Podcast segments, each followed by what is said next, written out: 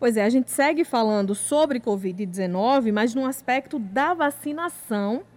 Né? A gente vem acompanhando os desafios que vem acontecendo, principalmente aqui em João Pessoa, com a segunda suspensão, né, que aconteceu ontem da vacinação por falta de doses. Muita gente já está naquele prazo previsto no cartãozinho de vacinação para tomar a segunda dose, principalmente da vacina Coronavac. E a gente já está em linha com a professora Sandra Mascarenhas, que é especialista em vacinas, para explicar para a gente. E se esse prazo não pode ser cumprido, o que acontece a partir de agora? Seja bem-vinda, professora. Muito bom contar com sua participação mais uma vez.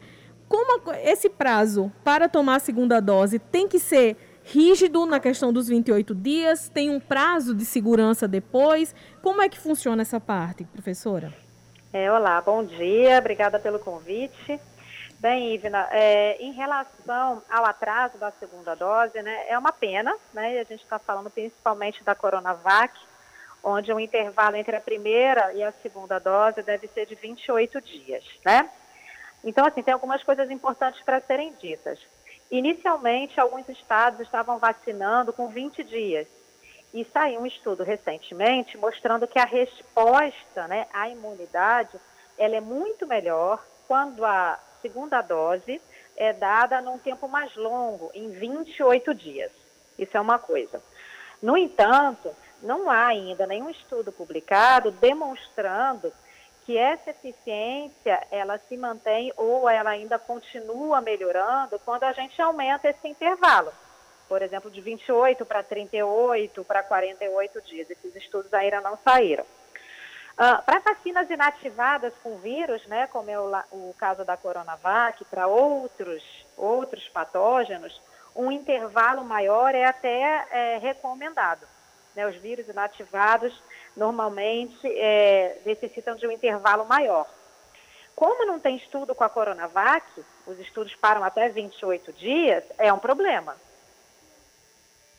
E aí, nesse caso, tem algumas versões, a gente vem acompanhando desde o ano passado também, algumas pessoas falam que a segunda dose é mais um reforço, que acaba, acaba funcionando mais como uma garantia, mas que tomando a primeira dose é o que é mais, mais importante para garantir essa imunização. É dessa forma realmente, professor? Não, essa é uma informação falsa, né? Mais uma das fake news.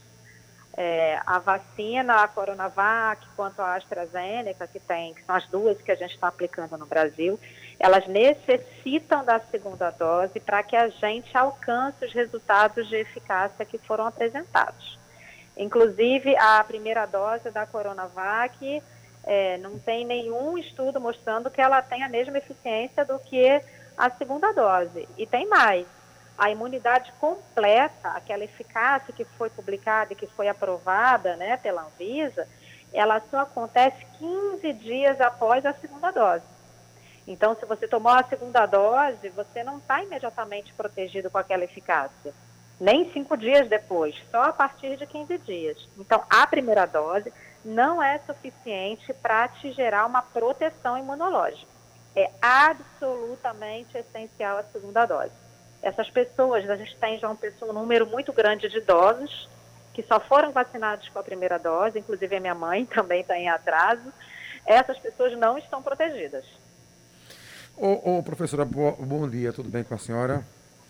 Bom dia, tudo ótimo.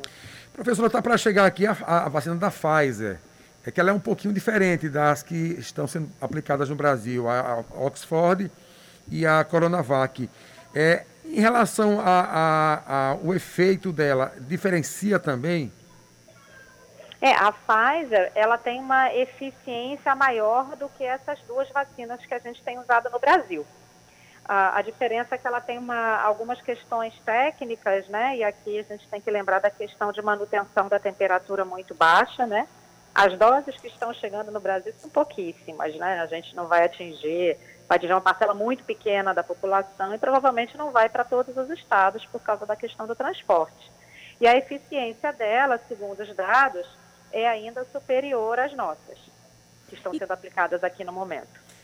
Ela, é, essa é só uma dose ou, ou, também são duas, professor? É, se eu não me engano, é, a Pfizer ainda são duas doses. Eu li uma reportagem falando da possibilidade, por conta das novas variantes, da vacina da Pfizer chegar a ter um reforço, uma terceira dose, em alguns locais com cepas mais, mais agressivas. É, isso é uma possibilidade para todas as vacinas que a gente tem. Né? A gente ainda está observando, né? Para a Coronavac, ela protege para algumas variantes, a de Oxford também. A gente vai ter que fazer um estudo para todas essas vacinas, porque a gente não sabe se protege para todas as variantes existentes no momento.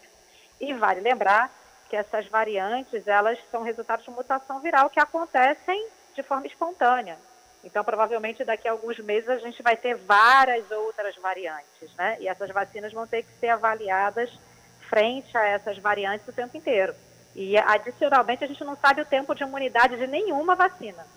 Então, pode ser que tenha um reforço anual ou de dois em dois anos, a depender de quanto tempo vai durar a imunidade das vacinas. A gente está na fase 4, né, no mundo, todo mundo observando quanto tempo que cada vacina vai proteger. A senhora acredita, professora, que até, por exemplo, o ex-ministro da Saúde, o Eduardo Pazuello, garantiu no Senado que até a metade, aliás, até setembro, mais da metade da população brasileira estaria vacinada contra a Covid-19. Qual é a sua previsão, o seu prognóstico para termos 70% da nossa população imunizada? Na velocidade que nós estamos agora, essa meta não vai ser alcançada. A gente teria que acelerar muito. Por exemplo, aqui na Paraíba é a segunda vez que a gente para né, a vacinação. É, vários estados estão tendo suspensões temporárias. Cada dia que a gente deixa de vacinar, são muitas pessoas que deixam de ser imunizadas. E quando a gente está vacinando, a gente tem uma quantidade insuficiente de vacina e a, por isso a velocidade não está sendo tão alta quanto deveria. Como eu já falei, a gente poderia vacinar num esquema de assim, concentração máxima, foco só nisso, que deveria ser, né? 5 milhões de pessoas se tivesse dose. A gente poderia fazer isso por dia. A gente está muito longe dessa meta, né? Então, dificilmente, do jeito que as coisas estão, com falta de vacina, né, que prejudica a velocidade, dificilmente a gente vai alcançar essa meta. Segundo o Ministério da Saúde, a gente entrou em contato na semana passada, eles responderam o nosso e-mail falando que há uma perspectiva do Brasil receber mais de 500 milhões de doses de vacinas variadas pelos acordos e contratos já firmados pelo Brasil, somando né, as vacinas que serão enviadas pela OMS para cá. É, com, é, com... Se essa perspectiva for real, se uhum. tornar realidade, ela precisa acontecer rápido. Porque se ela acontecer em setembro do ano que vem, aí é um pouco tarde, né? Mais uma questão: em São Paulo, houve em alguns locais uma troca, uma confusão na hora da, de aplicação. Em vez de ser aplicados em crianças e, enfim, menores de idade, a vacina contra a gripe, que é o público-alvo, foi aplicada em algumas pessoas, a vacina contra a Covid, e essas pessoas estão sendo estão em observação nesse momento. Que... É, vale lembrar que essas pessoas incluem crianças e bebês, né? Isso, isso. Onde não foi feito nenhum teste nessa faixa etária. É um erro, né? É lamentável que esse erro tenha acontecido, mas o que nos resta fazer agora é observar, porque não existem estudos em bebês, por exemplo. Então, nos resta observar como é que vai acontecer é, a resposta imunológica e o efeito dessa vacina nessa faixa etária. Está acontecendo estudos de alguma vacina para um público se não crianças ou bebês, mas para adolescentes, por exemplo, sim, ou crianças sim, com mais tem idade? vários locais no mundo já estão acontecendo estudos para adolescentes, inclusive Israel já vacinou 16 anos para cima, né? Está é, tá acontecendo vários estudos. A, a, perspectiva é que a gente possa vacinar é, adolescentes e crianças, né? É, o quanto antes, para a gente atingir um número maior de pessoas é, imunizadas numa determinada população. Ô, professor, em relação a, a novas vacinas, tem outros, outras farmacêuticas é, desenvolvendo, tem outras farmacêuticas que já têm fase de teste 3. É, tem previsão de um imunizante novo chegando no mercado? É, a gente, como você falou, tem várias né, é, vacinas em desenvolvimento, não só no Brasil, como em vários outros países. Espanha está com uma vacina também em fase avançada, enfim, vários países, né? É, é, impossível a gente prever o tempo de uma, de uma fase 3, né? Mas na velocidade que a gente tem vivenciado, eu acho que em até seis meses a gente pode ter novas vacinas. E a nossa, professora, a nossa vacina Tupiniquim? Hum. A gente tem algumas, né? Isso. Já tem duas, pelo menos. Isso. A gente esperar esses estudos de, de fase 3 serem concluídos. Se eles é, demonstrarem eficiência, né, a eficácia e a segurança, né, que são fundamentais nessa fase 3, com as milhares de pessoas, é uma vitória e deve ser comemorada. Chegou aqui para nós mais uma, uma pergunta, professor, em relação à primeira e segunda dose. Se uma pessoa, porventura, tomar uma, a primeira dose de um tipo de vacina e a segunda dose de um outro tipo, como é que fica o, o, sistema imunológico dessa pessoa? Tem como ter eficácia dessa forma? Não, não tem, não tem nenhum estudo feito dessa forma.